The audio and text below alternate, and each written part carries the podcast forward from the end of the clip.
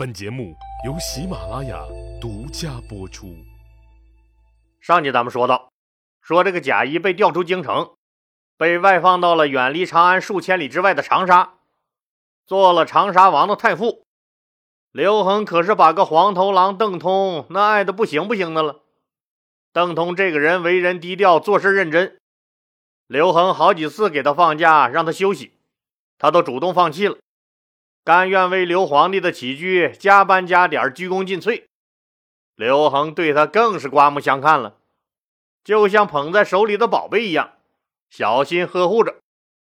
才华横溢的大才子贾谊，那觉得邓通就是一个走了狗屎运的暴发户，没底蕴、没文化的，很瞧不起邓通，经常拿话挤兑他。邓通就像没听见一样。邓通知道自己无才无德。一夜登天，那受人嫉妒是必然的，没啥可争辩的。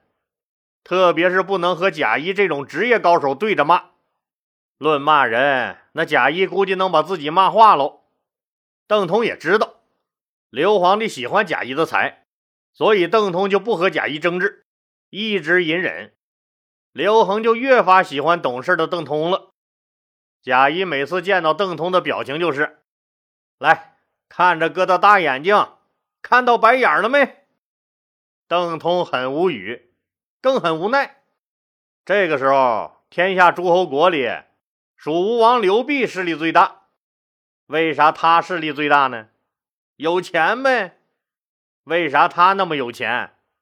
咋的？家里有矿啊？还真让您给说对了。人家吴王刘濞还真就是家里有矿。他吴国的豫章郡就有铜矿，那铜就是造钱的原材料。刘濞就召集人手来这开矿造钱，还在东边煮这个海水制盐。您想吧，自己开矿造钱，再加上用海水制盐，那可是天下苍生每天的必需品呢。他不富，天理都不容了。所以刘濞的吴国非常富有。吴王刘濞经过几十年的经营，拥有了雄厚的经济实力。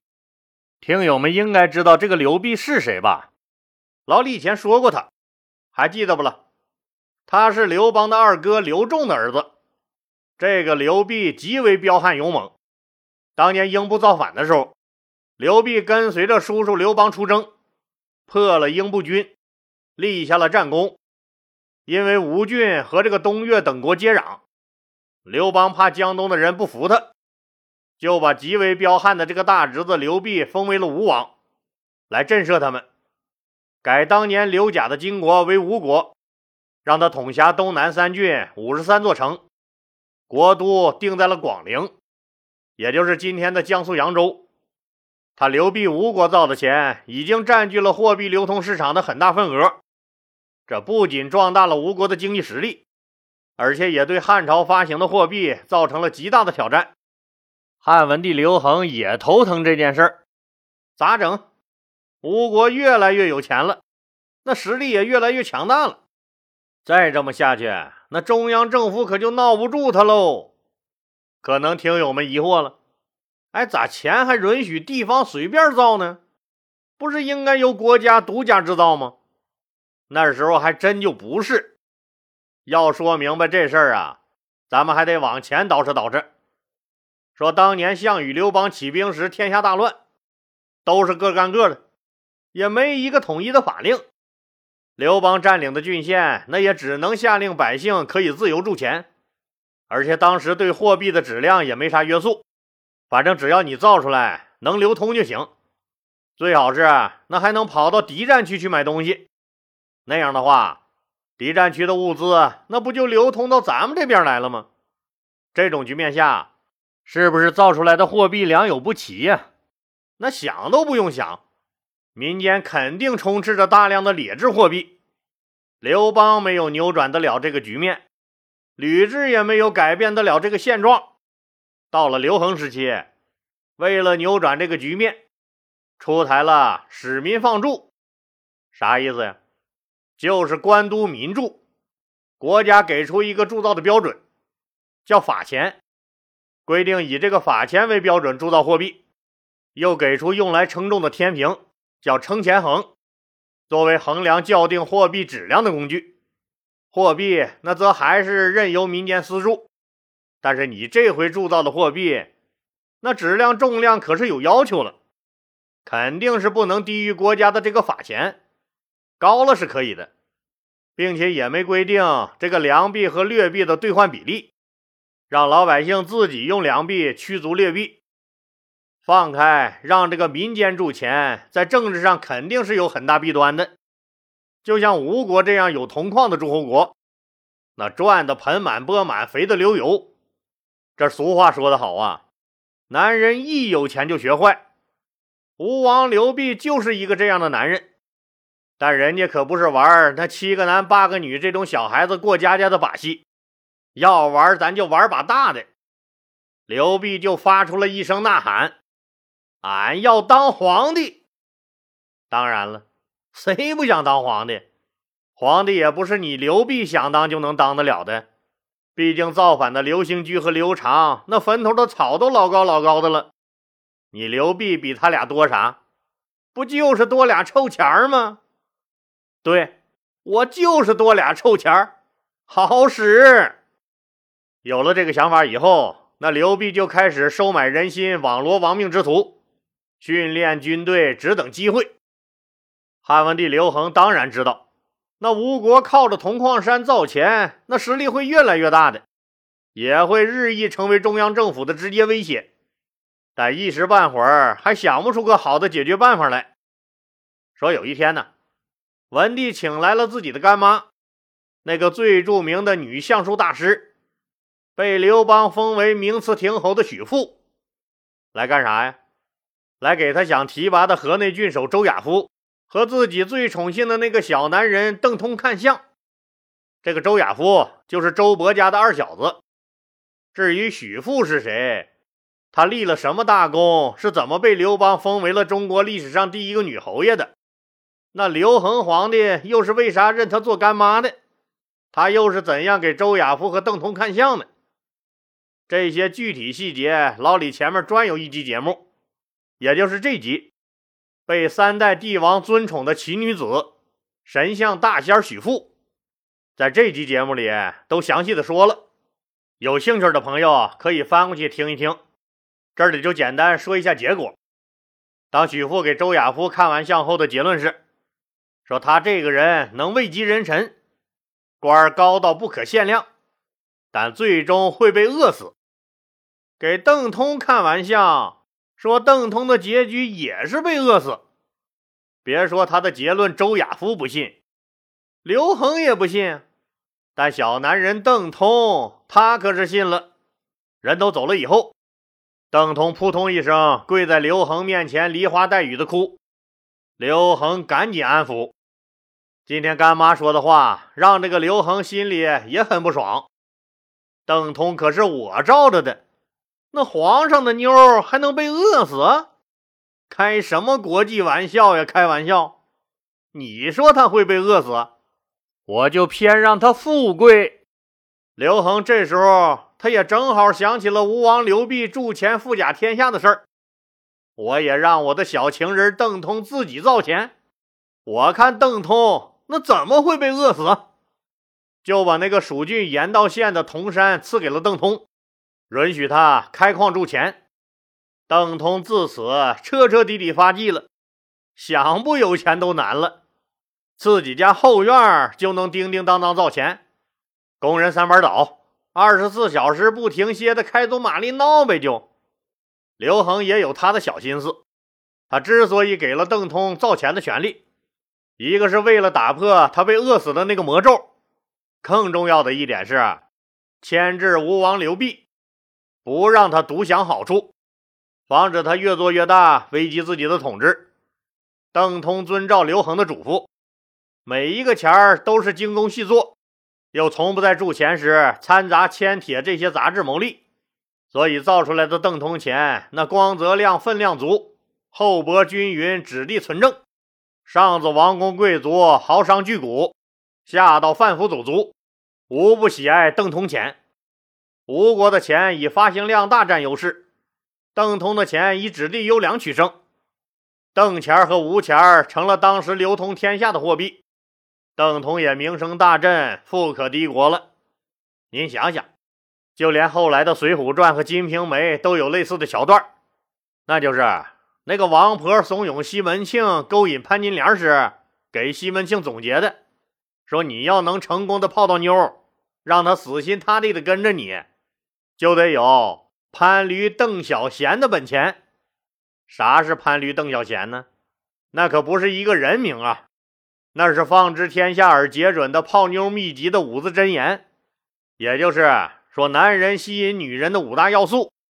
其中这个潘，就是说要像古代最著名的美男子潘安一样的帅；驴呢，就是要有驴一样强的性功能；邓，就是指我们现在说的邓通先生了。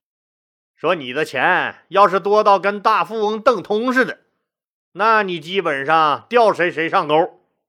小就是说你还要小心翼翼的呵护女人，讨他们欢心，至少能做到打不还手骂不还口呗。闲就是得有闲工夫，泡妞不但要有钱长得帅，当里有个大家伙事儿，还要拿出时间来陪着他们。看看后世人们。那都认为世界首富就是咱们这位邓通先生，您就说他当时得多有钱吧？再看看这泡妞五字真言，您是不是乐了？古人还是真有点情怀的，这也忒复杂了。对于急功近利的现代人来说，哪有那闲工夫勾搭小潘那样的姑娘，甚至勾搭一个假名媛，那还用潘驴邓小闲吗？是不是有一个邓，这事儿就八九不离十了？不管怎么说吧，邓通先生是富可敌国了。可邓通一夜暴富的消息传到长沙以后，一个人又坐不住了。谁呀？还有谁？邓通的那个万年老冤家贾谊呗。同样是咸鱼，为啥别人可以翻身，而自己却粘锅了？在贾谊看来，刘恒要让一部分人先富起来，那也不应该是他邓通啊！这么放纵私人铸钱，不但会造成老百姓贫富分化，那都去采矿铸钱了，粮食谁种啊？一旦有个灾年怎么办？都知道铸钱的时候，往这个桶里面掺点铅呀、铁这些杂质，能获得更高的暴利。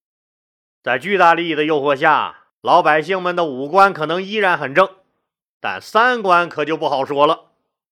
汉文帝五年，也就是公元前一七五年，贾谊在长沙又向汉文帝上了一封奏章，见铸钱书，指出私人铸钱导致币制混乱，于国于民都很不利，建议皇帝下令禁止私人铸钱，把铸币权收归中央。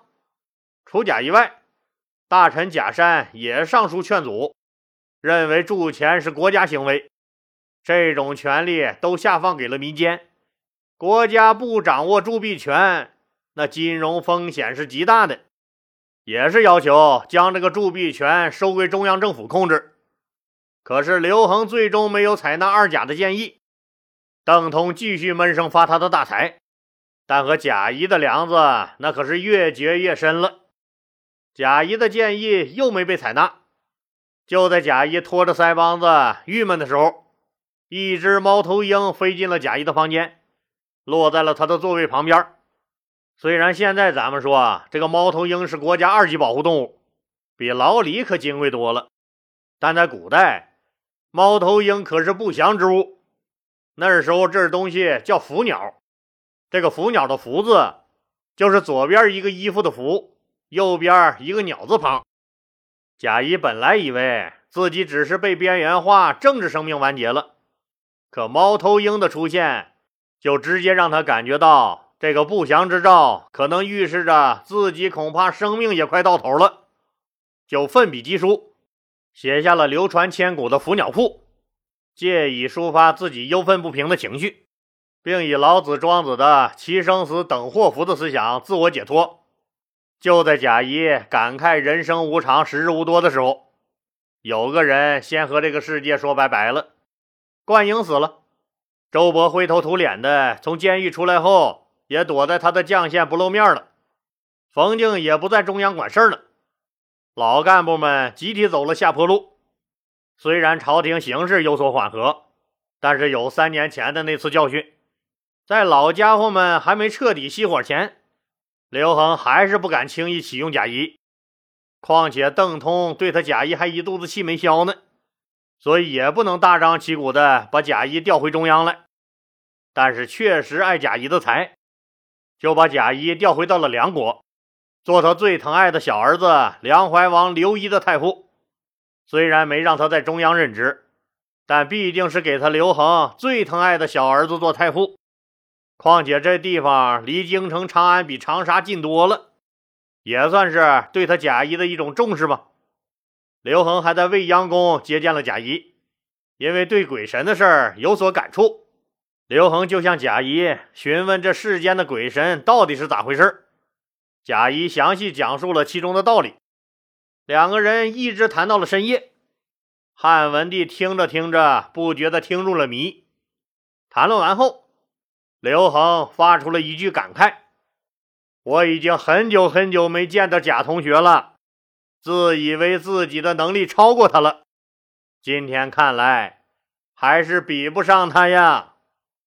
对于这次召见，汉文帝刘恒没有向贾谊请教怎么样治理国家，却谈了整整一晚上的鬼神。